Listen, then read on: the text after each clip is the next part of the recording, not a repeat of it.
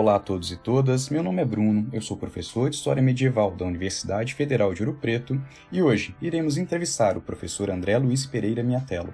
Ele é coordenador do Núcleo Leme UFMG. Tem experiência na área de História, com ênfase em História Antiga e Medieval, atuando principalmente nos seguintes temas: História da Igreja Latina, Papado, Ordens Religiosas e Paróquias, História político-religiosa das comunas italianas e expansão da cristandade latina pelo Mediterrâneo, dos séculos X a XV. Dentre as suas publicações, podemos destacar Santos e Pregadores nas cidades medievais italianas, Retórica Cívica e a Geografia. Seu artigo mais recente intitula-se A Literatura Mística Feminina e a Escrita da História na Baixa Idade Média Ocidental, publicado na revista História da Historiografia no ano de 2020. Professor André, é um prazer tê-lo aqui conosco. Seja muito bem-vindo. Obrigado, Bruno. Prazer é todo meu. No episódio de hoje, nós discutiremos o tema relativo à vida religiosa e às ordens religiosas na Idade Média. O tema da vida religiosa apresenta um rico vocabulário: regra, monge, frade, abade, mosteiro. André, você poderia explicar um pouco desses termos? É, são termos aí bastante diversos e, e um, um, leque muito, muito amplo, né? Eu vou tentar aqui, talvez, me circunscrever aos que nós mais é, recorrentemente encontramos nos textos especializados ou na documentação, enfim. É, monge, frade, cônigo, são títulos dados uh, a instituições religiosas muito distintas. Durante a Idade Média, pelo menos quatro são os principais institutos de vida religiosa. A começar, talvez, pelo mais antigo na história do cristianismo, que é o eremitismo. O eremita é um religioso ascético de vida bastante retirada do seio da sociedade, mas a depender do período isso também é flexível o eremita, portanto, tanto pode ser um religioso professo, como um leigo espontâneo que não está vinculado a nenhuma instituição ou debaixo de uma autoridade eclesiástica qualquer que seja. Talvez seja ali o instituto de vida religiosa mais é, flexível, menos institucionalizado, embora também houve diversas ordens eremíticas que levaram o eremitismo à institucionalização. O monge é uma forma de vida é, contemplativa comunitária. Então, vive-se a sese dentro de um cenóbio, de uma comunidade organizada, geralmente em torno de uma regra é, e de uma autoridade, como, por exemplo, a do abade. Então, já dá para responder: o abade é o chefe institucional de uma comunidade monástica é, e, como tal, ele exerce ali as funções de direção tanto da casa, no seu aspecto administrativo, material, quanto também de uma comunidade de religiosos.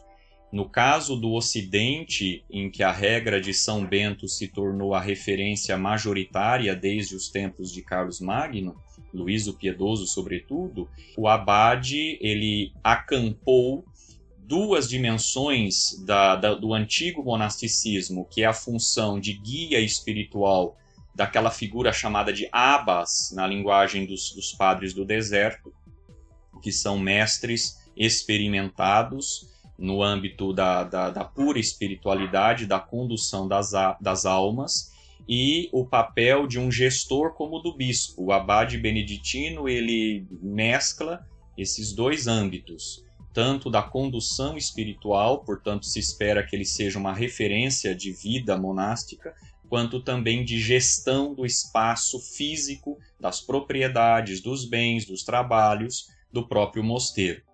O frade é um religioso que vive em comunidade, uh, debaixo também de uma regra, mas o seu estatuto de vida permite que ele exerça funções pastorais, evangelizadoras e tenha uma vida de pregação de maneira constitutiva ao ser frade. O monge eventualmente faz isso, mas não é próprio daquilo que se define como vida monástica. Então, nós temos vários exemplos de, de mosteiros que, que, que têm pregadores ou que exerceram um papel de evangelização, isso principalmente na Alta Idade Média, e o frade é um fenômeno da Baixa Idade Média, como especialistas da pregação. Né? Então, nós temos aí, na, dentro da instituição dos frades, é, uma não existência da fixação do mosteiro, o convento é apenas uma casa religiosa é, totalmente aberta para os trabalhos no entorno, seja dentro de uma cidade, de uma aldeia ou de um bairro, no caso de cidades maiores que tem mais de um convento, de mais de uma ordem mendicante e assim por diante. E regra, você perguntou também de regra, né? Regra costuma ser um texto legislativo que funda, que, que constitui uh, as práticas cotidianas é, desta comunidade religiosa e que também ajuda a definir a forma específica de existência de um dado instituto. Então, nós temos diversas regras que não são necessariamente exclusivas de uma única ordem, mas é, referentes a um modo de vida. Então, por exemplo, já na, na Idade Média, a partir da, da, dos tempos carolíngios, a regra de Bento vai definir todo o modo de vida de monges das mais diversas famílias monásticas. Tá? Algumas nós chamamos diretamente de beneditinos, mas outros acabaram ganhando outros nomes, por exemplo, os cistercienses. Né? Enquanto a regra de Santo Agostinho, muito comum também nos tempos carolíngios para os cônegos regulares, também depois se torna a regra de referência para algumas ordens mendicantes. Por exemplo, talvez a mais famosa delas, nesse caso, sejam os dominicanos. E os franciscanos é que conseguiram, né, com o próprio fundador Francisco de Assis, a exclusividade de uma regra é, que, no fundo, depois do, da morte de São Francisco, se torna referência para também diversos institutos que não são necessariamente ligados à, à ordem dos frades menores, mas que seguem no mesmo carisma desta ordem e ela se aplica né, a outros ramos, que nós chamamos assim, dos frades franciscanos. André, você apresentou uma diversidade de experiências religiosas né, muito interessantes de serem percebidas e de serem estudadas.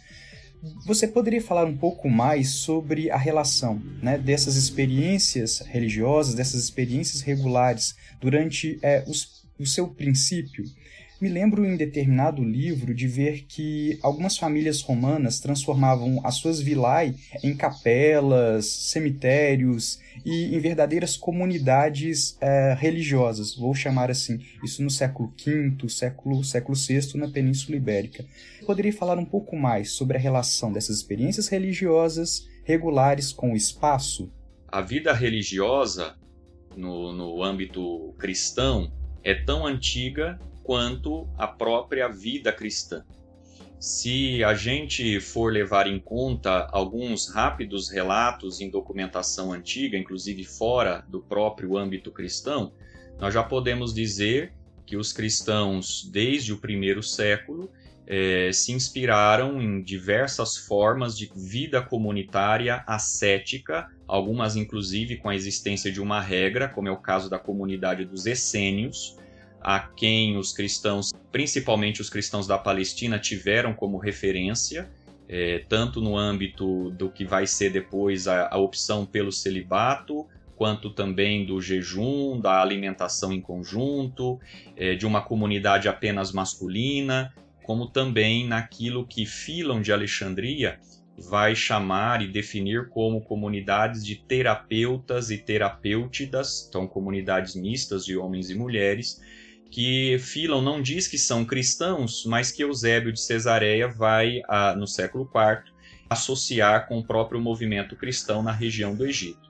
Então, tanto uh, o modelo essênio uh, palestino quanto o modelo dos terapeutas, o modelo alexandrino ali, nós identificamos que os cristãos, desde o primeiro século, vão assumir aspectos ou às vezes até mesmo formar comunidades que podem ser associadas a esses movimentos dito monásticos ou pelo menos ascéticos, como os dois que eu apontei ali.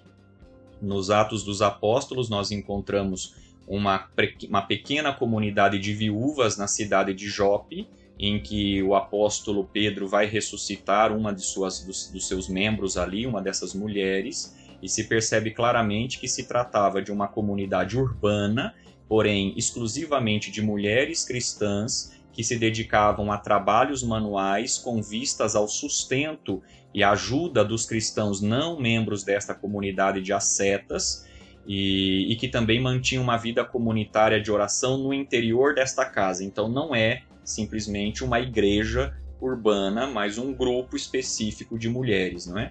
E depois os mesmos Atos dos Apóstolos falam de um grupo de virgens consagradas, também chamadas lá de profetisas, filhas de um personagem chamado Filipe. Uh, a arqueologia, inclusive, já até localizou as sepulturas dessas mulheres na cidade de Éfeso. Então, nós temos, no, no, nesse primeira época aí, mulheres formando comunidades de vida conjunta visando a sese, viúvas de um lado, virgens de outro. Então, o, movimento religioso abraça o movimento cristão nessa sua expansão pelas cidades. Então, não é o monasticismo masculino e eremítico, desértico, que vai inaugurar o que eu vou, o que eu estou aqui falando sobre vida religiosa, né? Então antecede bastante ali.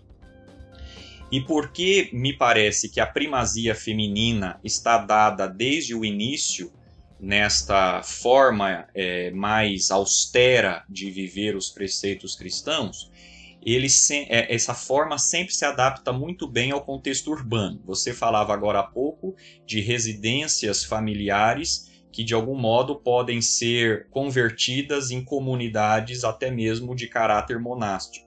Em Roma isso é muito comum tanto Paula, é, é, cuja filha Eustóquio é uma virgem consagrada, Paula é uma mãe que depois de viúva se torna também uma, uma espécie de monja, é uma, é uma leiga consagrada que constitui ao redor, a princípio ao redor de São Jerônimo, na cidade de Roma, depois eles migram para o Oriente, vai, vão viver em Belém, e ali fundam a verdadeira colônia de monges e monjas, mas vejam que ali não há nenhuma institucionalização muito consolidada.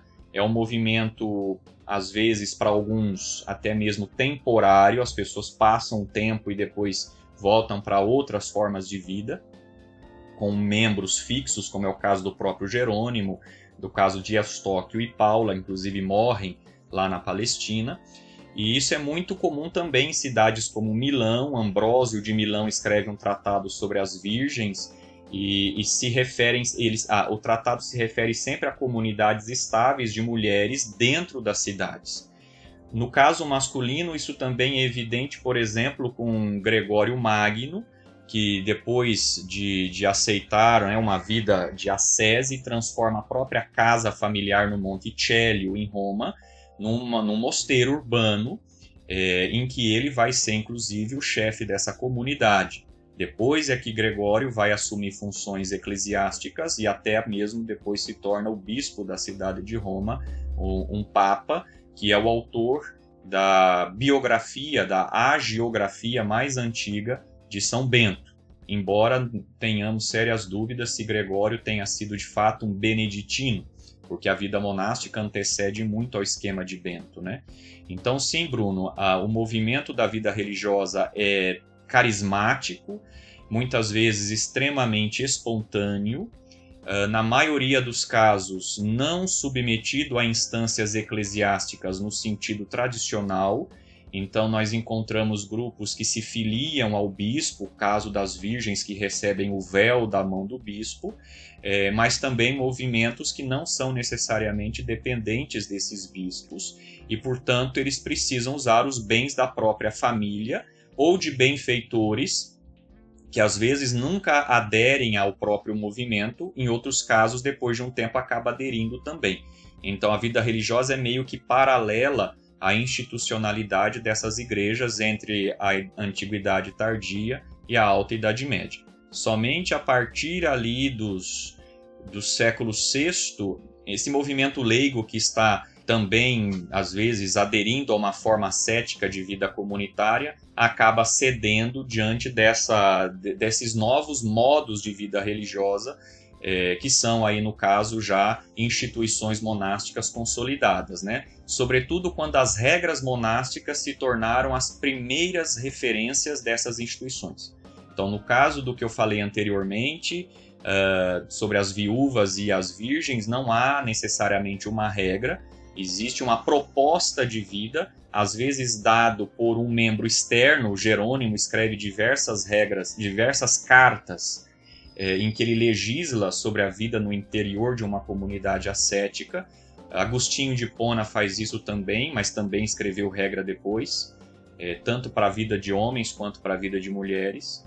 E até que de fato regras verdadeiras no sentido jurídico da palavra aparecem, né? A regra de Pacômio no Oriente egípcio, a regra de Basílio no Oriente grego, a regra de Agostinho no norte da África regras que são, não sei se, se, se realmente podem né, se, se confiar nas suas autorias, mas regras que são vividas ali na região do Jura, o Jihá, uh, na, no que é a Gália Franca, a, a regra de Lerrans, e depois a regra de Bento, e lá na, na, nas Ilhas Britânicas a, ligadas a Colomba e Columbano, na Península Ibérica diversas também, ligadas ali ao mosteiro de Dume, então, dizem regra de São Martinho, a regra de, de São Frutuoso e por aí vai. Né? As regras são muito diversas até que o Ocidente opta por uma via única da, da regra beneditina para os monges.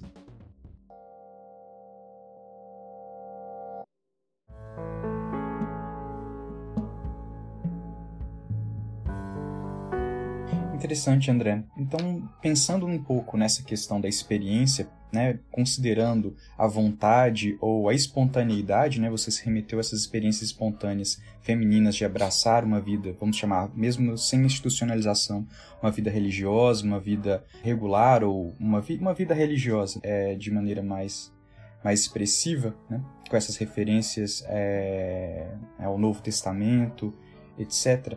É, então, eu pergunto o seguinte: uma questão interessante diz respeito à experiência de abraçar uma vida religiosa, pensando na experiência dessas pessoas. Em outras palavras, o que significa se tornar um religioso? Muito bem. Às vezes a historiografia tem tenta responder a, ao surgimento da vida religiosa, em primeiro lugar tomando o movimento monástico como primeira referência, o que eu já estou dizendo que não é, me parece algo que seja indiscutível, né? a, a exemplo do, do, dos Atos dos Apóstolos e das outras comunidades lá do primeiro século, mas uma outra é, aposta da historiografia é que a vida religiosa surge como uma contestação de alguns cristãos e cristãs a uma certa degeneração moral e espiritual das comunidades cristãs eclesiais dentro das cidades sobretudo a partir da concessão de liberdade religiosa uh, pelo Império Romano. Então, essa tem sido uma, uma, uma resposta dada há muito tempo e ela também me parece que não é inquestionável. Ao contrário, é bastante questionável, porque ela supõe que a comunidade cristã seja pura no seu tempo pré-institucionalização no Império e que o império contribuiu para sua perversão. Então, me parece que isso é uma, um argumento talvez cristão, mas a historiografia não, não, não deve assumir isso sem, sem pelo menos uma, uma crítica né, a, a, essa, a essa explicação tradicional. E por que, que eu me refiro a isso? Porque muito antes, inclusive do século IV, que nós vamos aqui definir como vida religiosa, que é, em primeiro lugar, uma opção claríssima pelo celibato. Então, é, essa, essa, essa é uma, uma premissa fundamental. Depois, um celibato colocado como condição uh, básica para uma vida de ascese. No Ocidente Latino, a palavra vai ganhar uma conotação que se traduz por penitência. Eu espero que a gente tenha ocasião depois de voltar a esse argumento é, posteriormente. Então, é a vida uh, do, do, da pessoa celibatária, em que se busca um aperfeiçoamento espiritual, em que se busca uma maior adequação é, a, uma, a, um, a um chamado específico dentro da vocação cristã, em que a, o, o batismo por si mesmo não conferiria a satisfação desse chamado. Então, é, o batismo é válido para todos os cristãos, mas alguns cristãos se sentem chamados a um engajamento mais, digamos, radical, mais total, em que há o rompimento, por exemplo, com a questão aí das relações é, sexuais e o celibato se apresenta como uma via é, necessária nesse contexto. É, a vida comunitária para essas pessoas não é necessariamente fundamental, porque o movimento eremítico mostra que também na solidão se pode buscar essa mesma via.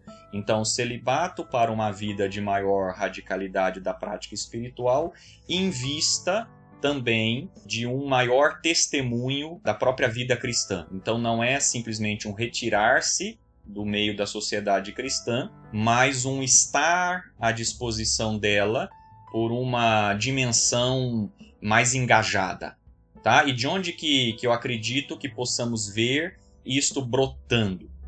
O primeiro século cristão, principalmente a partir dos anos 70, entre os anos 70 e o ano 100, assiste a um crescimento muito grande de comunidades cristãs que os não, que os, os padres ortodoxos, por exemplo, um Inácio de Antioquia, vai chamar de gnósticos e Irineu de Lyon vai chamar de os falsos gnósticos. O movimento gnóstico no interior do cristianismo é muito interessante. Em primeiro lugar, porque é um movimento cristão propriamente. Segundo, porque é uma porta de entrada para os fundamentos filosóficos gregos muito maior do que as próprias comunidades não gnósticas.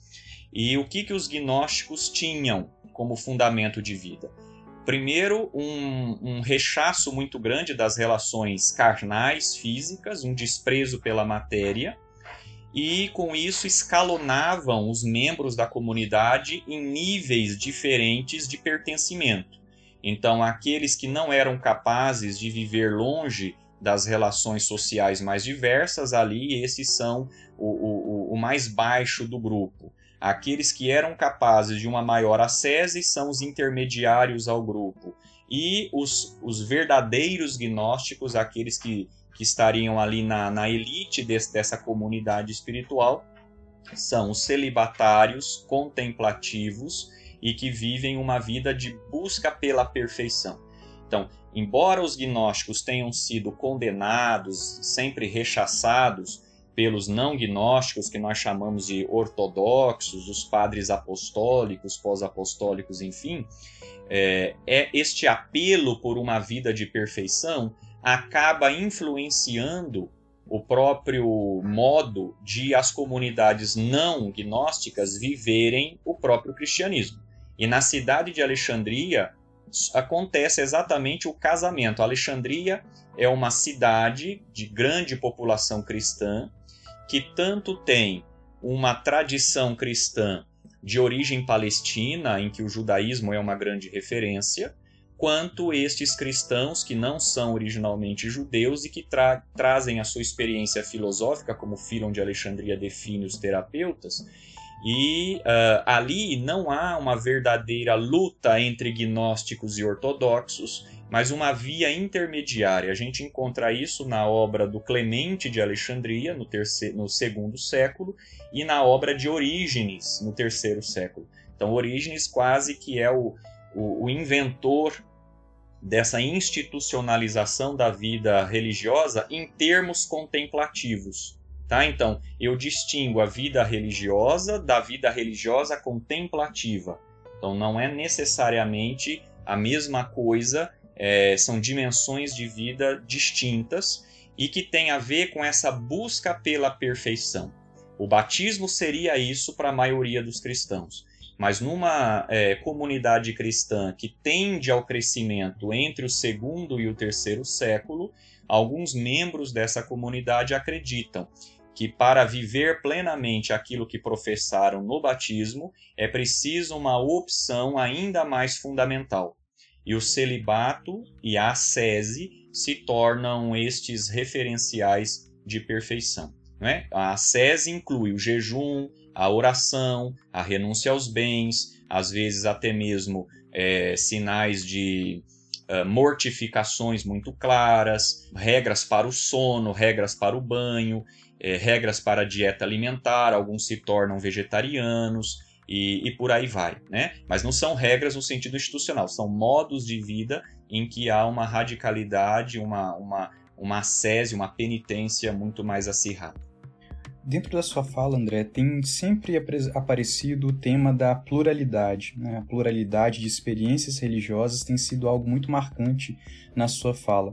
Pensando nesse, nessa questão da pluralidade, né, atrelado a questões historiográficas, né? André Vaucher, por exemplo, a, o verbete da Enciclopédia Naúde, Clérigos Leigos, é, e mesmo abordagens mais específicas, por exemplo, dentro das ordens militares, como de Simonetta Cerini sobre a regra do templo, levam a, mesmo que não digam isso explicitamente, levam a pensar um corte muito nítido entre clérigos e laicos. É, nesse sentido, como nós, a partir dessa pluralidade de experiências religiosas que você se remeteu anteriormente, como nós podemos pensar ou repensar a relação entre clérigos e laicos? Então, Bruno, essa é uma questão delicadíssima, porque os nossos principais mestres na historiografia medieval, a começar próprio Mark Bloch, por exemplo, mas depois os seus, seus sucessores. No Brasil são muito conhecidas as obras de Jacques Legoff, André Vaucher, que você citou agora há pouco, Giorgio Duby. Me parece que, que ainda, não sei se ainda é, é lida, mas a obra do Jacques Berlioz sobre os religiosos também vai nessa direção. E Brenda Bolton, cujo livro A Reforma na Idade Média me parece que marcou época aqui no Brasil e, e ainda é citado e às vezes até mesmo lido na, em cursos de graduação, enfim. Qual o grande problema, me parece, dessas obras? Que eles compram um paradigma eclesiológico do século XIX e aí que está a grande confusão. O século XIX acaba sendo decisivo para as formas de interpretarmos a Idade Média no século XX e XXI. Me parece que o paradigma ainda existe com alguma força, embora já bastante questionado. E que paradigma eclesiológico é este do século XIX? De um papado que subsume toda a realidade eclesial nele mesmo e que se torna uma referência de autoridade, inclusive em níveis morais, que no Concílio do Vaticano I, final do século XIX, 1870, se não me falha a memória, vai uh, proclamar aí a infalibilidade pontifícia. E haverá uma reação muito grande, tanto dentro do catolicismo europeu tradicional, quanto também fora dele, de responder a esta ousadia pontifícia de, de, de tomar essa posição, destacando grupos no passado que não seriam assim muito apoiadores dessa ideia naquele presente do século XIX. Então é um debate eclesiológico muito sério que vai dividir ali os, os defensores de um papado forte desde a Idade Média e aqueles que vão mostrar um papado muito fraco e negociando e quase que se construindo ao longo também da Idade Média. Então, os, os historiadores do século XX, mesmo quando não são nem um pouco é, devedores dessa, dessa visão do século XIX, se deixam influenciar pelos resquícios desse importante debate do século XIX. E aí, qual que, é a, qual que é a questão? É essa clivagem absoluta, quase, que eles enxergam entre clérigos e leigos. Ora, não raro a gente entende que nos livros o termo igreja é algo que define os clérigos, como se os leigos dela estivessem afastados. É bem verdade que, a depender da documentação que a gente lê, e sobretudo da autoria dessa documentação e dos propósitos dela, uh, os seus autores estejam, de algum modo, entendendo leigos como uma categoria abaixo do nível de espiritualidade que seria o próprio dos clérigos ali. Mas me parece que esta leitura, ou até mesmo este jeito de interpretar que a gente identifica até mesmo durante a Idade Média, não é o mais definitivo disso tudo. Porque quando estudamos a história das comunidades eclesiais que se paroquializam ou não se paroquializam, nós encontramos a grande força dos leigos. E a gente entende ainda mais os leigos como uma força eclesial que a historiografia negligencia, mas que no passado é, exercia um verdadeiro protagonismo histórico, quando nós percebemos a grande apreciação do sacramento do batismo. Isso desde o século, bom, isso desde sempre, mas ao longo dos séculos oitavo e nono, uh, tanto o rito do batismo quanto o lugar do batismo, o batistério, quanto as disputas sobre como controlar o espaço batismal, batisterial, ou a catedral, ou a, a própria cidade enquanto comunidade civil, é, e o bispo tendo que se defender porque ele quer para si a, a, o monopólio de, de, conferir o batismo, e, e há outras forças eclesiais tentando, é, de algum modo, também é, disputar essa mesma prerrogativa, a gente entende que o, o, o leigo é este protagonista e o batismo é a sua verdadeira consagração.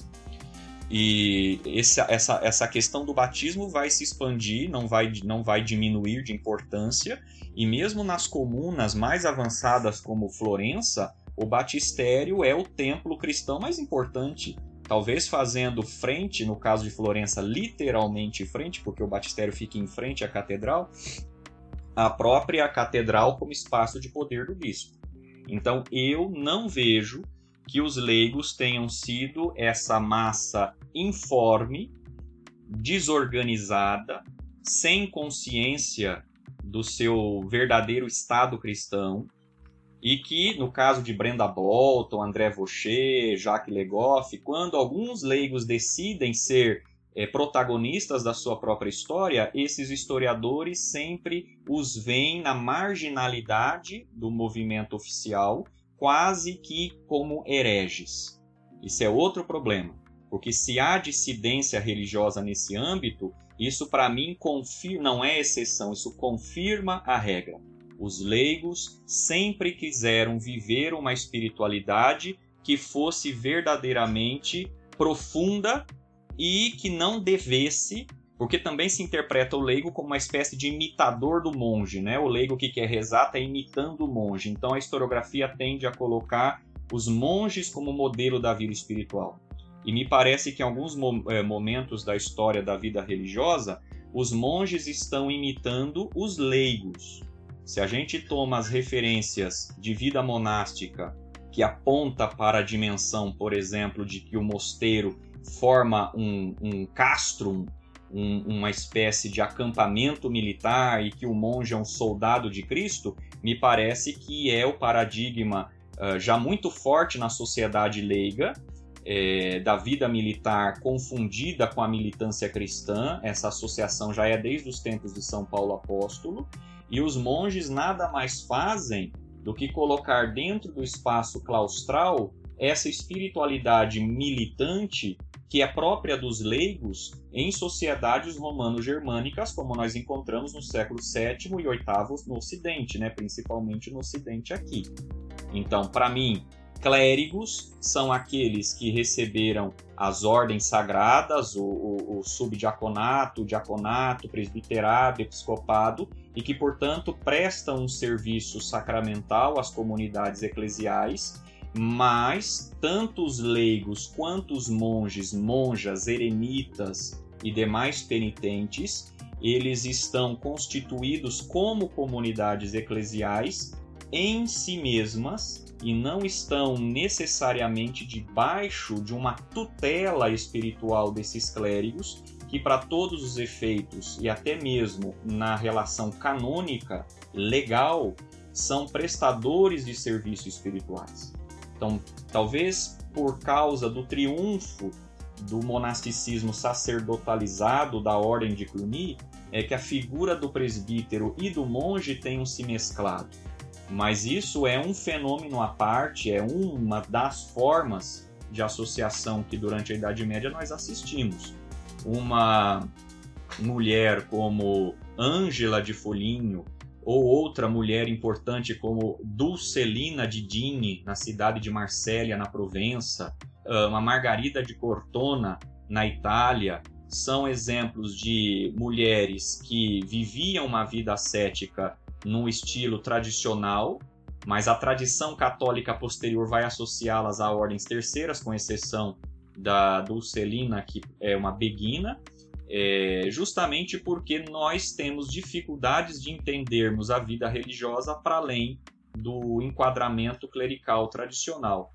Tá? E para mim, esse enquadramento clerical tradicional não é medieval, ele é, no mínimo, do Concílio de Trento, quando Trento tentou é, extinguir as ordens terceiras, ou pelo menos enquadrá-las de maneira tal que elas já não contemplassem esse engajamento que Ângela de Folhinha vivia, Margarida de Cortona vivia, e deu aos clérigos um papel fundamental na regulação da vida espiritual dos leigos, e aí sim, talvez transformando em leigos em massa de manobra de padres e as religiosas mulheres em prestadoras de serviço doméstico também a padres. Na Idade Média, nada disso é facilmente identificável. As monjas formam comunidades que não se submetem é, à autoridade masculina, seja de bispo, seja de um abade. E muitas comunidades, inclusive, são mistas, de homens e mulheres. Em, grandes, em grande parte delas, as autoridades abaciais são femininas inclusive sobre comunidades masculinas. Então, vários, vários, várias cisões temos que questionar aqui. A, a cisão clérigos e leigos, a cisão homem-mulher, a cisão vida uh, religiosa monástica da vida religiosa dos leigos, e a gente tende a falar, ah, são ordens terceiras. Não, o fenômeno terceiro é praticamente uma organização de meados do século XIV, mas que ganha o contexto que vai ser mais duradouro só no século XV. Então, as comunidades penitentes não são ordens terceiras antes de algumas ações papais para controlar. Né? Então, que os leigos tenham que ser controlados é a prova de que eles não eram facilmente controláveis e que reivindicavam um monopólio da vida religiosa que era a própria expressão do seu ser cristão. André, nós temos discutido que esse problema, essa, não esse problema, mas a questão da pluralidade, ela é algo que evidencia um problema, né, aí sim, um problema historiográfico que ainda permanece né, no século no século 21. A partir desse problema historiográfico, mas pensando é, em exemplos mais, mais específicos ou de forma mais detida, porque você também se remeteu a diversas experiências né, dessas, dessas vidas religiosas, ah, na Idade Média, quais os tipos de vida religiosa? Você poderia falar um pouco mais sobre essas, essas experiências de vida religiosa? As experiências são, assim, muito, muito diversas. Mas algum enquadramento a gente pode tentar identificar ali.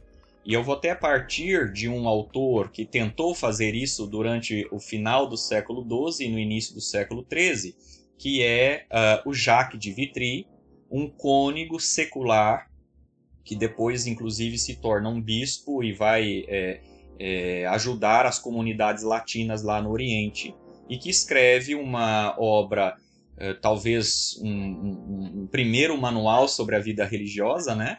É, em que ele fala desses muitos institutos de vida religiosa. Então, antes mesmo da gente usar a nomenclatura ordens, que não é necessariamente um termo é, unívoco, ele é muito polissêmico e, portanto, leva a gente a cometer alguns equívocos. Né? Por exemplo, falar de uma ordem beneditina não significa falar de um grupo coeso, governado desde um centro. A primeira forma centralizada de governo a partir da regra de Bento são os cistercienses. Os mosteiros beneditinos, mesmo Cluny, nunca formaram mais do que uma federação de casas cada uma vivendo aspectos da regra de São Bento com maior ou menor intensidade. Então, quando a gente fala de tipos de vida religiosa, temos que pensar aí numa, numa constelação muito grande. Mas seguindo Jacques de Vitry, é, na História Occidentalis, é, ele fala em quatro institutos básicos. Os eremitas, como eu disse, é, e o Jacques de Vitry também apresenta suas referências nesse sentido. Uh, os eremitas dizem respeito a todos os homens e mulheres, com ou sem o consentimento de um ordinário eclesiástico. O ordinário eclesiástico é sempre um bispo, tá? que, que tem o poder supremo de governo de uma igreja. Então, com ou sem o consentimento de um ordinário eclesiástico, vão viver uma vida de é, celibato e extrema sese, ou dentro ou fora da cidade, ou de maneira mais é, radical ou menos, ou com pregação ou sem. O Prajac de Vitry o que vai definir a vida solitária, a vida ascética extrema e a questão do celibato. Depois ele coloca os monges, que para todos os efeitos fazem o que fazem os eremitas, mas dentro de uma comunidade. E óbvio que para ele, no século XII, essas comunidades são de regra beneditina, mas não só, mas é, é, é o grande paradigma ali. E a questão vai ser a existência de um abade para esta comunidade e a existência de uma regra.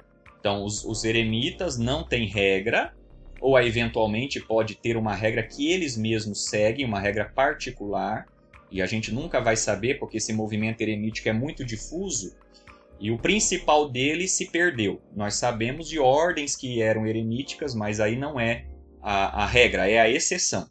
A regra do eremitismo é a espontaneidade mais profunda. Então não tem abade, não tem regra.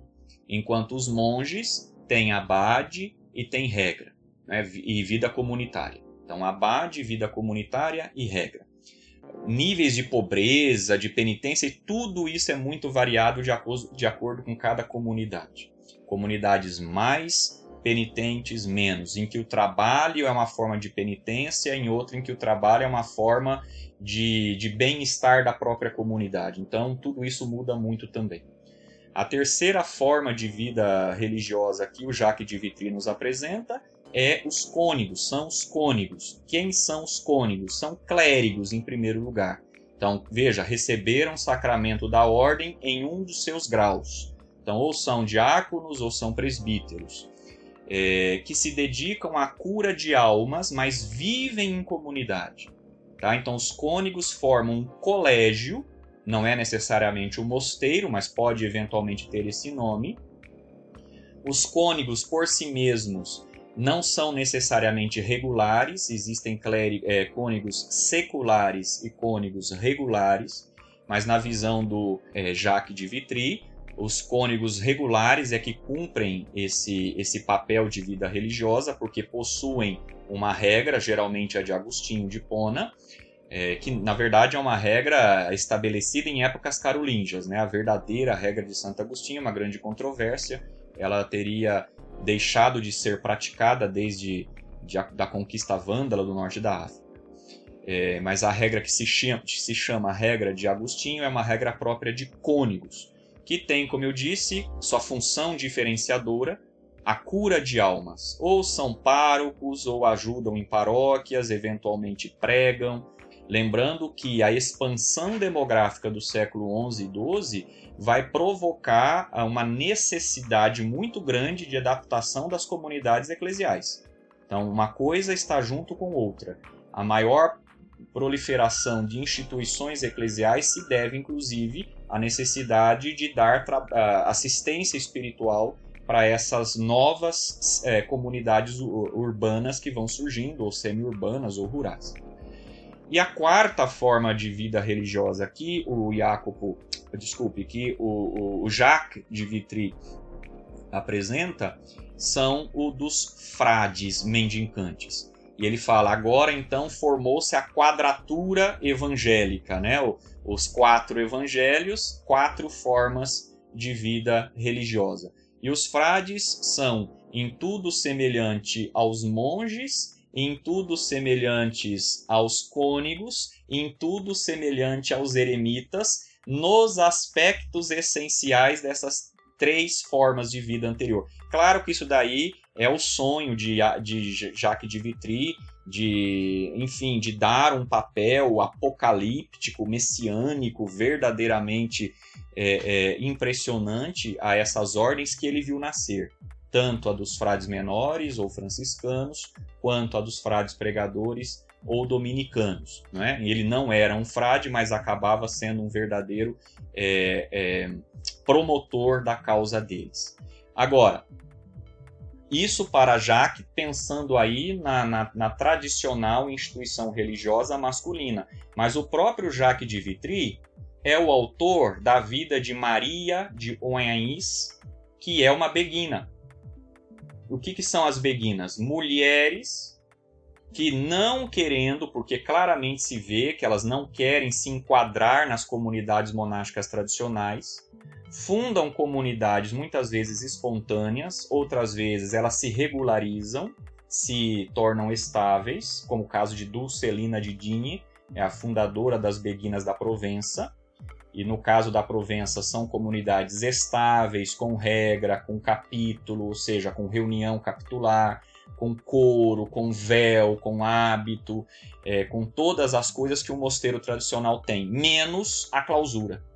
Então são abertas à, à, à sociedade ao redor, e no caso delas, com serviços de cuidado de doentes e de pobres. Então um serviço assistencial bastante intenso, né? Ela fala lá na a Dulcelina criou o que se chama Beguina da Rua, as embegnadas também são chamados assim, mulheres que vivendo nas suas casas, sem necessariamente irem para uma comunidade única, vão se encontrar em momentos específicos da semana para praticar a assistência a esse tipo de necessidade, ou a do pobre, ou a do órfão, a do mendigo, enfim, não é?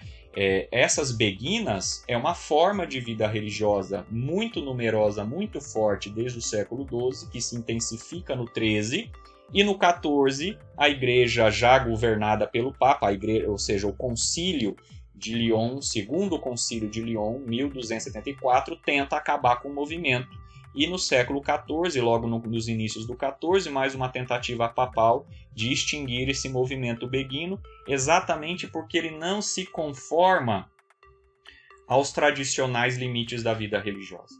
Então, a vida religiosa é extremamente carismática, extremamente espontânea, extremamente leiga é, e nesse sentido é que as, a, as autoridades clericais estarão sempre de olhos muito atentos e principalmente procurando impedir que o carisma e principalmente a forma chamativa desses institutos de, de, de, de atrair a atenção dos leigos para suas espiritualidades extrapole aquilo que estes clérigos consideram como, como mais adequados. Então a vida religiosa, exatamente porque é muito controlada, ou pelo menos se tenta controlá-la, é que a gente pode dizer que ela é uma força carismática e que então não se conforma só com essas quatro formas específicas do, do Jacques de Vitry, mas a gente pode acrescentar aí diversas outras modalidades. Por exemplo, a que você mesmo estuda,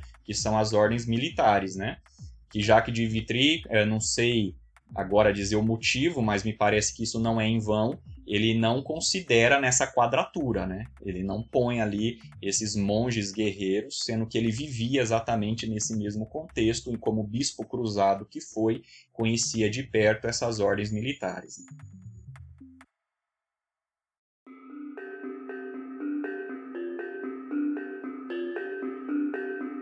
André, ainda nesse problema historiográfico das distinções muito nítidas, né, ou das oposições muito explícitas, clérigo, laico, é, nós podemos pensar, você se remeteu durante a sua fala, da apropriação né, que de, determinadas experiências monásticas fazem do vocabulário militar.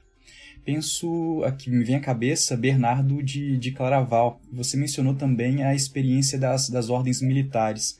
É, essa experiência teve várias críticas né, no, no século XII. Né, eu me lembro que o, o, o, o Cartucho Guido, né, em 1128, escrevendo né, a, a Hugo de Pen, a própria carta do Hugo Pecator, falando dessa insegurança templária, uma carta que recentemente foi atribuída ao abade de São Vitor de Marseille, onde ele defende a experiência templária, então ah, deixa a ideia de que era uma experiência frágil, naquele, naquele momento. A partir dessa questão, desse, desse problema, né, pensando ainda nessas oposições muito nítidas, é, Como que nós podemos perceber essa relação entre experiência religiosa cristã e a violência?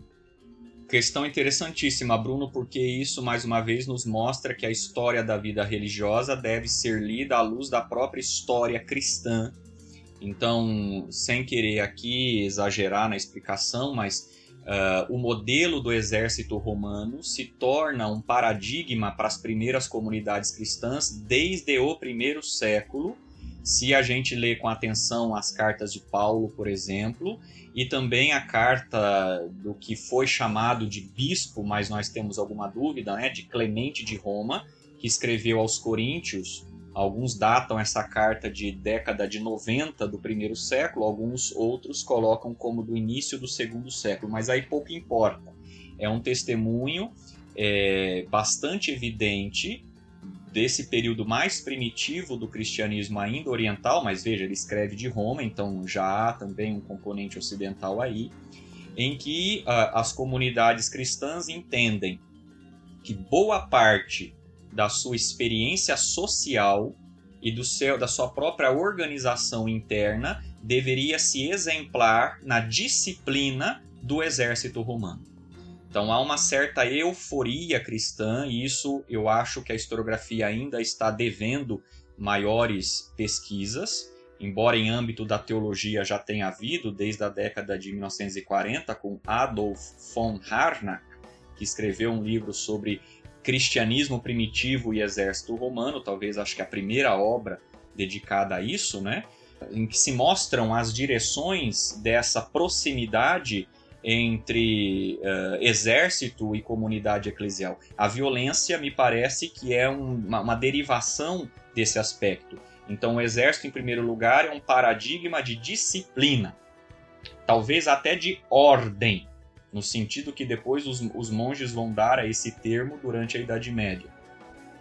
Até porque a prática do, da vida militar romana nesse, nesse primeiro século ainda é aquela das legiões estacionadas em regiões específicas do império, em que os castra, os acampamentos militares, muitas vezes os soldados não, não dispunham de de, de recursos de uma vida mais requintada, principalmente os soldados não, não de alto escalão. Então há renúncia à distância da família, à itinerância, à abstenção de práticas sexuais regulares. É, há diversos dispositivos disciplinares que os primeiros cristãos vão, de algum modo, ser entusiastas. A arqueologia tem comprovado esse casamento, por, por exemplo, por uma descoberta recente, ano de 2005, na região de Megiddo, na Palestina, no Estado de Israel. Uma prisão foi ser reformada e, os, e, e na escavação para fazer os restauros da prisão se descobriu restos de uma igreja, de uma domus ecclesiae do segundo final do segundo século naquela região, que é uma região claramente de estacionamento de legião romana. Então essa comunidade cristã ela tinha entre os seus membros soldados e generais desse destacamento, a ponto de se dizer que era uma igreja do exército. Então, no exército romano saem os primeiros cristãos. É, há um, uma imbricação aí, tá? Mas é claro que esse exemplo não tem nada a ver com a vida religiosa. Mas se a gente lê a vida de São Martinho de Tours, que é do quarto século, nós percebemos como o exército romano já dava a, a inspiração para esse movimento monástico ocidental leigo, em que, uh, tirando o fato de que o exército exerce uma violência real, que esses primeiros monges de algum modo vão se afastar, na prática, porque na teoria tem a mesma, a mesma ideia da disciplina e da ordem, né? Uh, nós, nós vemos como que a vida militar inspira os inícios da vida monástica do mesmo jeito que inspirou os inícios da vida eclesial urbana propriamente dita ali. O que está em jogo, me parece que na sua pergunta, é o uso da arma e a própria noção da violência. Bom, eu acredito que, é, principalmente a partir da configuração do Ocidente pós-romano, século V e VI, sobretudo, em que, uh, tanto pela via do poder público romano-germânico, os reinos federados, depois reinos autônomos de, de natureza germânica, política, que é um hibridismo de tradição romana com essas novas formas de vida militar, a ideia de cidadania traduzida do homem guerreiro, do homem armado, disposto a defender com a própria vida, inclusive a sua própria comunidade, isso vai trazer para a noção cristã de, de espaço, de comunidade, uma dimensão que já estava latente nos séculos anteriores, mas que agora tem um campo fértil para se desenvolver ainda mais.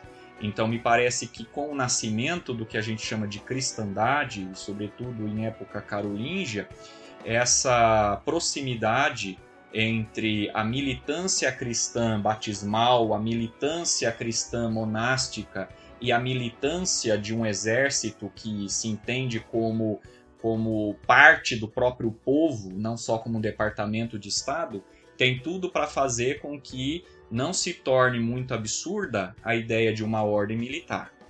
Agora, se se pensa que monges vão usar armas, aí sim você abre aso para diversas críticas, né? Porque os monges se entendem como soldados, e isso é muito antigo. A própria Hildegarda de Bingen, quando escreve a São Bernardo, chama São Bernardo de soldado de Cristo. Né? E, e, e, me parece que ela não está só querendo agradar esse, esse, esse abade famoso da sua época, mas descrevendo boa parte do que o cisterciense tradicionalmente era. Não usava armas, mas inspirava práticas eclesiais em que os leigos, sim, membros das forças armadas, né, adaptando aqui a expressão, estavam à disposição desse ordenamento espiritual da sociedade. Talvez o que precisou amadurecer e que no século XII ficou pronto é a ideia de um grupo de religiosos que, de fato, é, por meio da, do uso das armas, é, trazem uma contribuição para a comunidade cristã.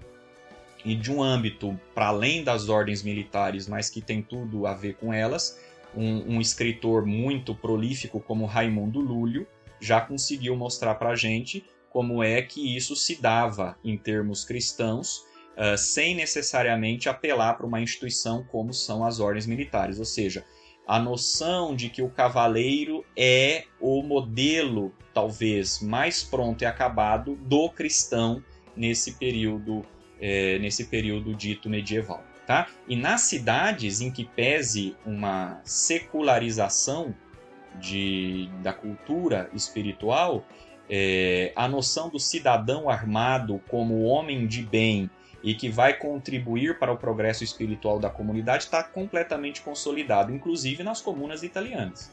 Nós encontramos isso na Península Ibérica, na, na França do Norte, na Provença no Sul, ou seja, é um paradigma em que vida religiosa é institucionalizada na, na, no celibato, nas comunidades monásticas, a vida dos leigos dentro das comunidades eclesiais e o governo dos clérigos há um grande casamento nessa direção.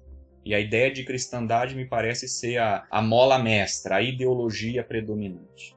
André, na sua fala também sempre aparece é, o tema das cidades, né? o espaço e a relação das vidas religiosas é algo presente né, na, na, sua fala.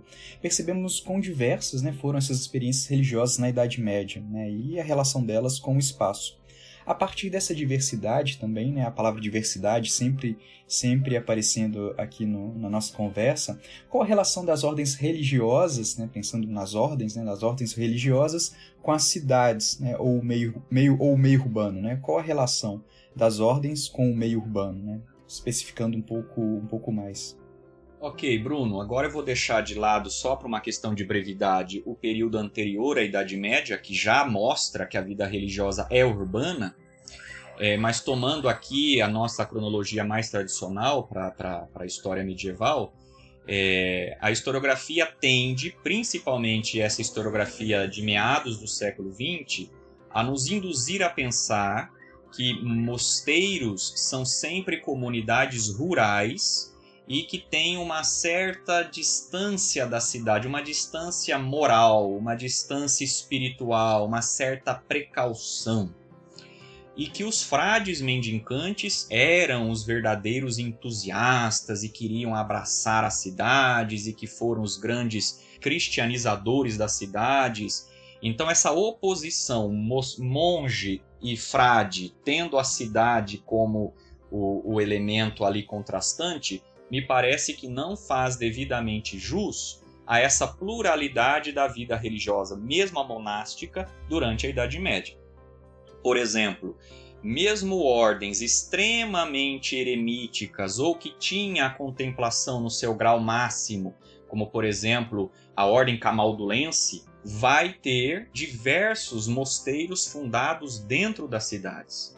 Né? E o, aí os trabalhos da Cecília Cabi, no artigo publicado no nosso dossiê, é? depois a gente pode falar desse dossiê, sobre ordens religiosas na Idade Média, é, é, aparece ali claramente a presença dos monges camaldulenses dentro das cidades e eles que seriam os, o ramo mais eremítico da vida beneditina. Aqueles que talvez mais quisessem se distanciar das cidades eram grandes artífices, inclusive, como ela demonstra, de reformas urbanísticas importantes, porque o mosteiro, geralmente fundado na periferia da cidade, acabava é, é, loteando o, o, território adjacente, criando até mesmo a especulação imobiliária que vai beneficiar a cidade como um todo. Então, os monges são artífices da cidade, inclusive em termos urbanísticos, imobiliários. Né? E na mesma cidade, às vezes, o convento de um, de um convento dominicano ou franciscano não tinha mais importância de que um mosteiro uh, beneditino. No caso, Florença tem ali um mosteiro importante dentro da cidade, que pertence é, à ordem dos beneditinos olivetanos, do Monte Oliveto, da, da, daquela própria região da Itália, e estiveram sempre presentes nas cidades. Na Península Ibérica, se a gente leva em conta, por exemplo, o chamado santoral hispano do, do bispo é, moçárabe Rabi Ben Zaid, uh, ele menciona as festas litúrgicas, menciona as igrejas ibéricas debaixo do Islã em que essas festas são celebradas, tem o cuidado de mostrar os cenóbios, ou seja, os mosteiros que estão dentro das cidades, em que a comunidade urbana se reúne para celebrar essas festas, e às vezes nós encontramos é, é, relatos do quanto canto sacro nesses cenóbios eram depois copiados, representados, reproduzidos na liturgia da própria cidade. Então, vida monástica não se opõe à vida urbana, porque vida monástica é uma dimensão da vida eclesial e a comunidade eclesial urbana não é diferente de uma comunidade eclesial rural no seu ser eclesial.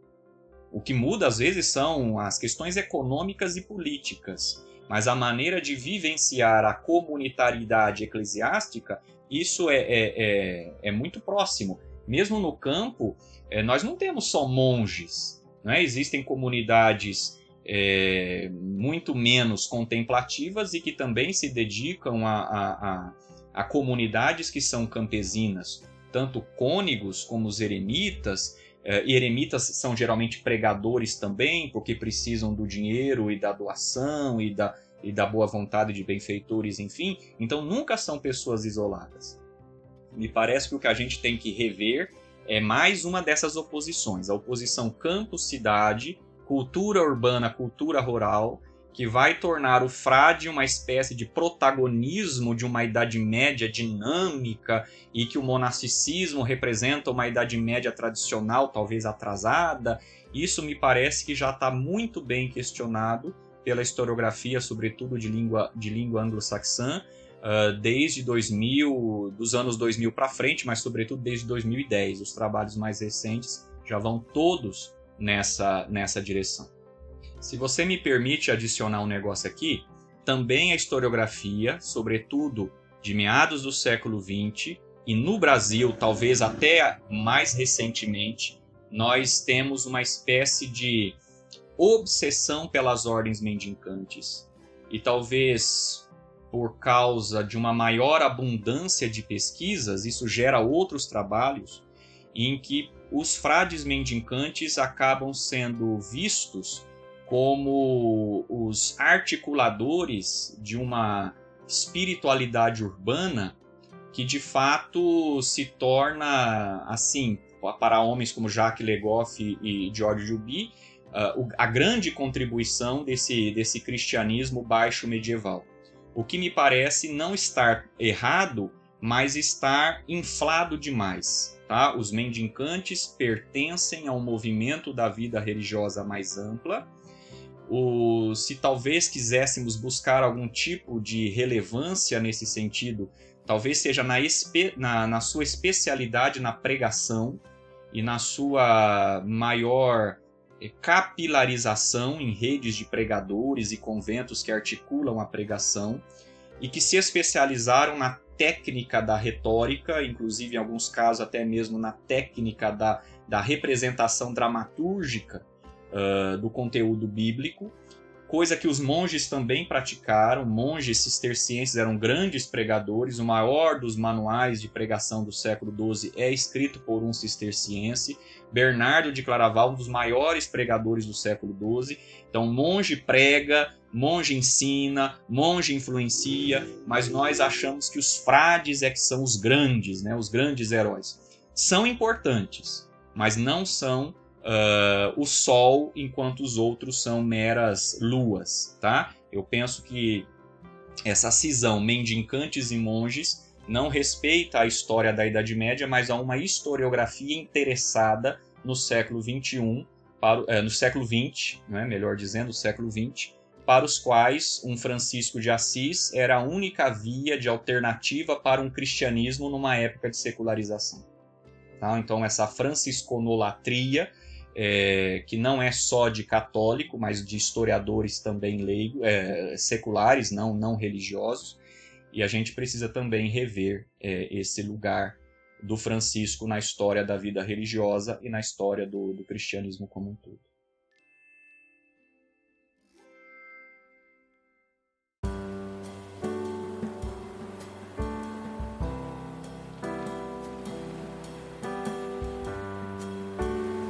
André, a, a sua fala tem sido um convite a repensar, né, reconsiderar, né, um convite né, à pesquisa, a reconsiderar diversos aspectos é, muito positivos. Né? Você se remeteu à crítica à ideia de degeneração, renascimento, renovação, a crítica à oposição, à oposição muito nítida, muito acirrada, né, presente em certa historiografia como campo, cidade, a oposição clérigo-laico, isso foi muito, foi muito interessante, né? esse convite, esse verdadeiro convite que você faz a repensar essas, essas questões a partir do tema da, da vida religiosa, né? da, da vida religiosa, das experiências religiosas e das ordens religiosas.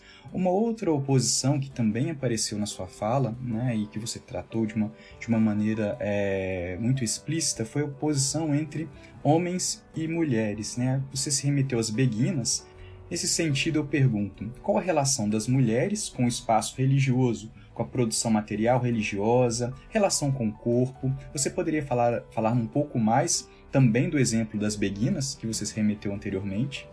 Sim, Bruno, e penso que para falar bem das beguinas é preciso alargar essa discussão para a vida religiosa feminina, que vai muito além delas, né? As beguinas também às vezes são sobrevalorizadas, supervalorizadas, porque seriam ali talvez o grito da liberdade da mulher dentro da vida religiosa, o que me parece ser um exagero, embora não seja errado pensar assim, porque de fato algumas delas chegaram é, é, ao paroxismo de enfrentar uma universidade de teologia como a de Paris, que levou a Margaret Porret à fogueira, né?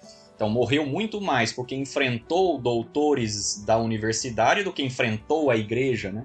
Essa é, é, outra coisa que a gente podia questionar, Bruno. A gente costuma atribuir à igreja ações repressoras que, na verdade, são criações dos universitários.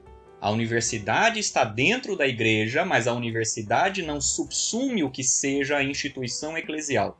Por isso que eu sempre falo comunidades eclesiais porque nelas os leigos estão presentes, inclusive como protagonistas. Numa paróquia, leigo depõe o clérigo, o clérigo. O conselho de leigos é o que decide o futuro da própria paróquia. Na Idade Média, o pároco não tem uh, poderes tão grandes quanto o Concílio de Trento na modernidade uh, conferiu a eles, né? Então, às vezes, nós temos a tendência de, de, de supervalorizar a vida religiosa masculina, sobretudo porque uh, a própria tradição historiográfica que nós herdamos, de algum modo, é tributária dessa ideia, o que não é totalmente é, compatível com, com o passado. Então, como eu falava no início, a vida religiosa propriamente dita no seio do cristianismo nasce com mulheres. E só vai ter uma comunidade masculina claramente definida uh, com, com aquele estereótipo eh, em pleno século, em pleno século IV.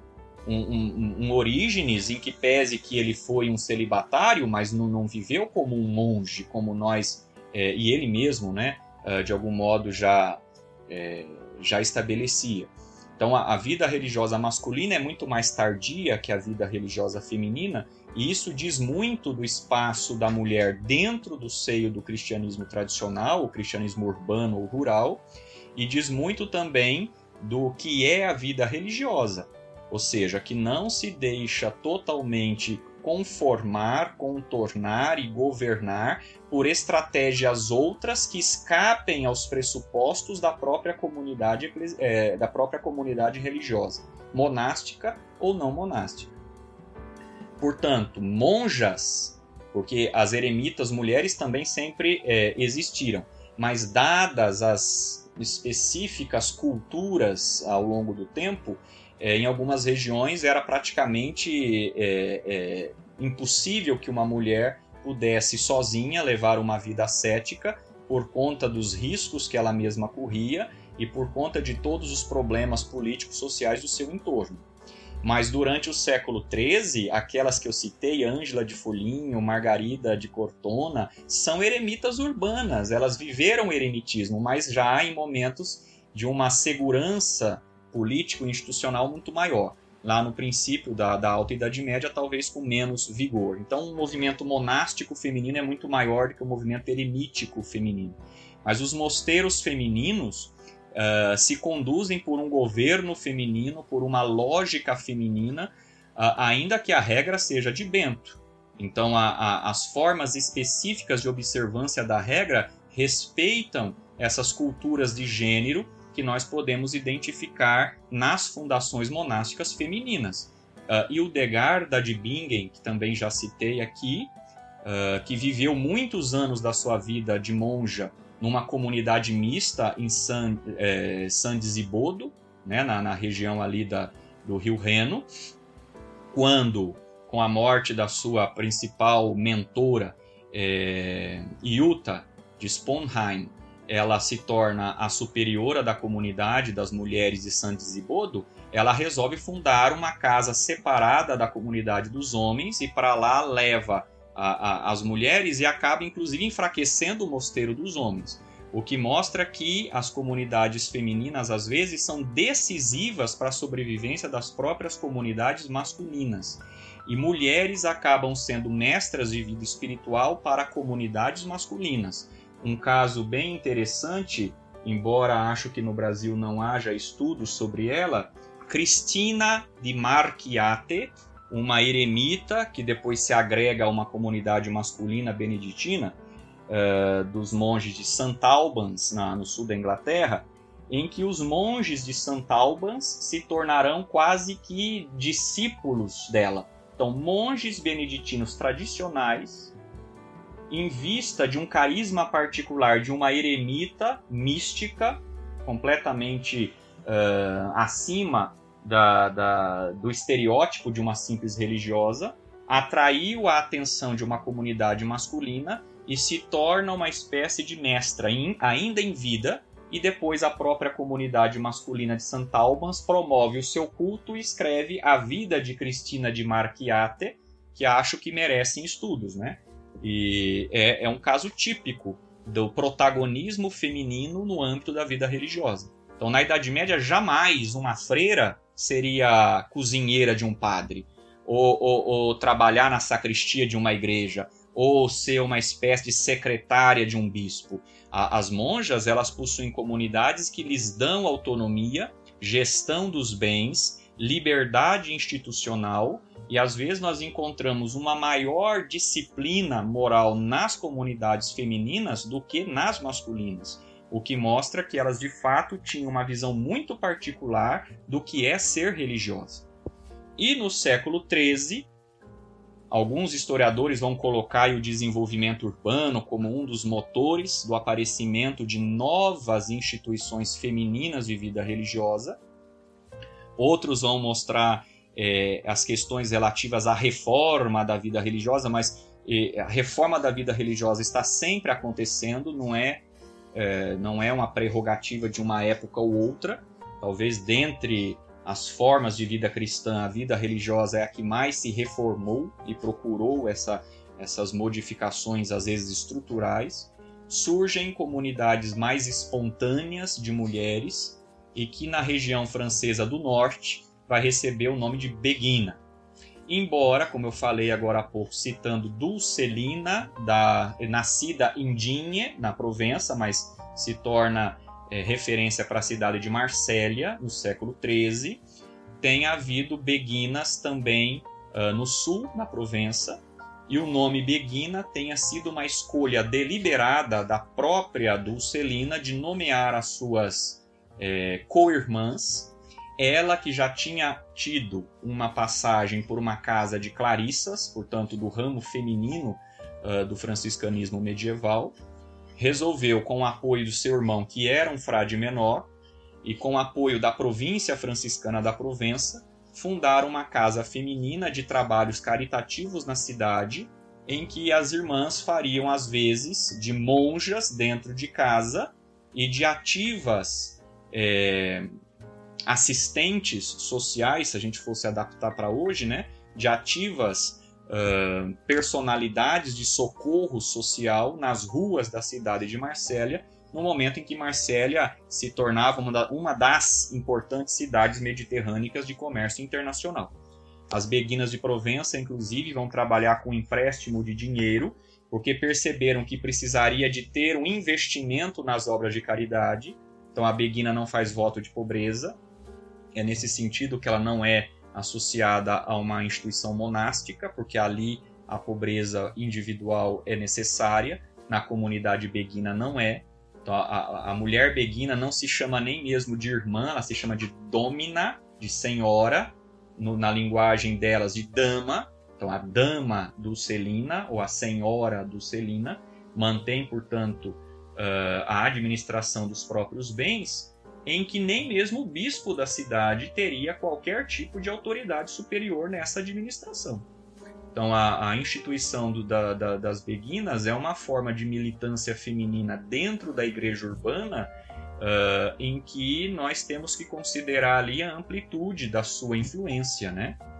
É, é claro que em alguns casos é, há, há problemas disciplinares envolvidos, mas na grande maioria dos casos, as beguinas conseguiram dentro de uma comunidade de celibatárias, representar o lado leigo da vida engajada, é, em que a, a principal, é, o principal mecanismo de reprodução dessa vida é a assistência social e não tanto a pregação. Embora nós saibamos que muitas casas beguinas tinham escolas para as mulheres, para as meninas, às vezes até para meninos, e outras instituições de promoção social dentro das cidades. Então, me parece que as mulheres na vida religiosa são protagonistas e a gente não percebe isso por causa da nossa herança historiográfica, mas elas estão ali esperando historiadores e historiadoras que desenterrem essas fontes, que vão atrás dessas referências, né? Acho que do Celina de Dini uh, não tem mais trabalhos no Brasil sobre sua instituição, mesma coisa para Cristina de Marchiate, e mesmo Hildegarda de Bingen, em que pese já uma tradição de estudos no Brasil sobre ela, ainda é naquela visão muito tradicional em que a Hildegarda se torna importante porque supostamente enfrentou os homens na teologia, mas me parece que isso não é o mais, o mais relevante da, da forma com que essas instituições se, se manifestaram, porque nós não encontramos né, reações a ação delas por serem mulheres, mas às vezes de teólogos impedindo que mulheres não diplomadas em teologia exercessem uma verdadeira docência. Tá? Então, a oposição universidade vida religiosa me parece ser algo que de fato tenhamos que, que discutir.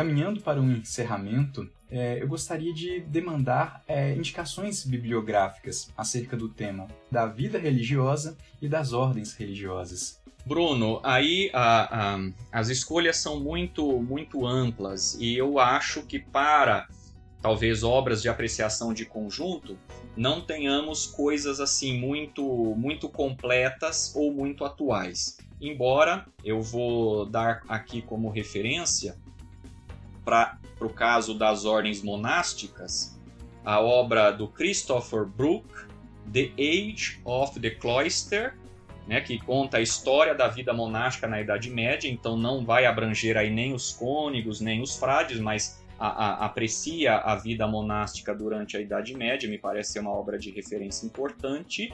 Para a vida religiosa, contemplando aí monges e outros religiosos, há um manual é, de Marcel Pacot, é, em língua francesa, como eu disse, Ordre Monastique e Religieux au Moyen Âge. Me parece que não tem tradução nem para o inglês, acho que também não há para o português.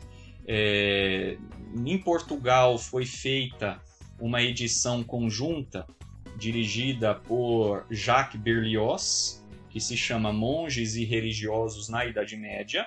Acho que já é um livro esgotado ou não mais editado, e mas como eu disse, é quase como um dicionário da vida religiosa, porque são pequenos capítulos, porém dá uma abrangência maior ao fenômeno. O problema é, como eu disse, a, a idade da obra e os referentes historiográficos que ela acaba é, trazendo em cena ali, mas ainda me parece ser uma obra que vale a pena ainda ser conhecida, né? Também é uma obra clássica. Para a ordem franciscana, que no Brasil tem muitos interessados, talvez valha a pena citar aqui o de Grado Giovanni Merlo, publicado pela Vozes é, em nome de São Francisco, que é uma história muito mais abrangente, não é só medieval, mas tem uma parte grande de história medieval ali, história dos frades menores.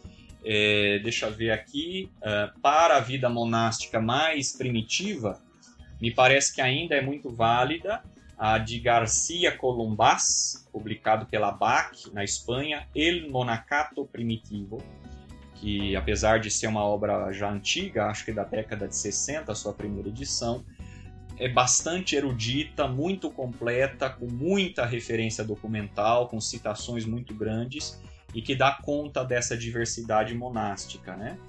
E eu gostaria de, de falar da nossa contribuição aqui no Brasil, e da qual você participou comigo, Bruno, quando nós organizamos um dossiê temático na, na, na revista Horizonte da PUC Minas, é, dedicado às ordens religiosas medievais, poder e sociedade, que é fruto de um congresso sobre a história das ordens religiosas é, com diversos colegas estrangeiros e, e colegas nacionais que, que, se reuniram conosco para debater as relações né, entre as diversas ordens monásticas, militares e, e mendicantes com as sociedades locais, tanto rurais quanto urbanas, e disso resultou esse, esse dossiê temático que tem ali uh, artigos como de Cecília Cabi, o trabalho manual dos monges, é, sobre as ordens uh, leigas e militares ao mesmo tempo, Raimundo Lúrio, de minha autoria,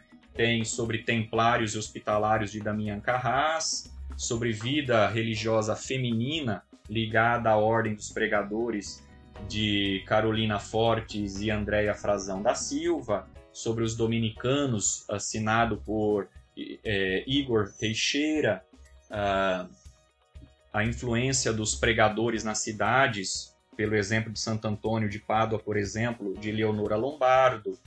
É, depois, sobre a época é, da chamada observância franciscana no século XV, o texto de Paulo Evangelisti, Uh, Giuseppina Muzzarelli também participou desse evento com uma contribuição sobre Bernardino de Siena, um franciscano pregador muito influente no século XV italiano.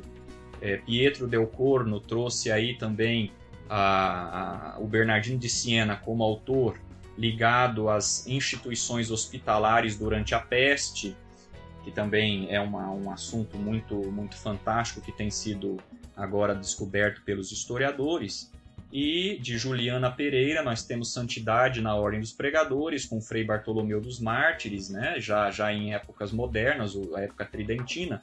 Então, creio que pode ser, né, em língua, alguns estão em língua portuguesa, outros não, mas esse dossiê me parece ser o mais acessível, porque é online e gratuito, né?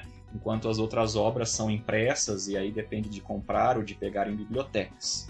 Creio que é isso. Se você quiser acrescentar alguma referência, eu agradeço. Bom, se vocês me permitem, eu gostaria de acrescentar a obra datada de Alain de Mourget, mas publicada é, no Brasil, Os Cavaleiros de Cristo, Templários, Teutônicos, Hospitalários e outras ordens militares na Idade Média. Essa obra ela foi publicada, em, foi traduzida para o português né, e publicada pela Jorge Zahar, editor, em 2002 mesmo que seja uma obra datada, como, como eu disse anteriormente, ela ainda é uma das poucas sínteses sobre as ordens militares né, é, é, disponíveis né, em português. Para uma abordagem diferente, nuançada, eu sugeriria, né, o André mencionou anteriormente, né, o artigo do, do Damien Carras, nesse dossiê, sobre o lugar da imagem pictórica e da espiritualidade junto aos templários hospitalários, estado da questão no espaço francês. A obra de Damien Carras, né, o trabalho como um todo de Damien Carras, é, dá um, fornece uma nuance interessante sobre a perspectiva institucional do Alain de Mourget. De certa forma, o Damien Carras amortece um pouco essa, essas dicotomias que nós, nós criticávamos anteriormente, a partir de uma abordagem mais, mais fluida, uma abordagem mais regional, podemos, podemos dizer assim, que permite uma outra perspectiva sobre os templários hospitalários.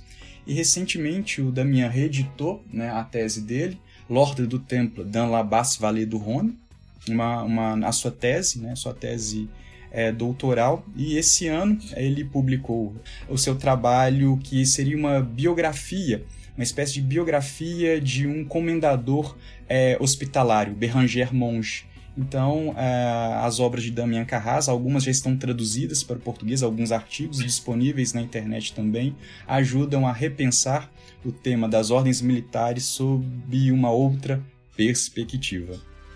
André, gostaria, né, em nome da equipe, de agradecer a sua presença, agradecer esse diálogo tão, né, tão agradável nessa, nessa manhã, esse convite à pesquisa. Obrigado, Bruno. Agradeço a todos e todas a presença nesse, nesse podcast muito agradável. Se cuidem e fiquem bem. Tchau!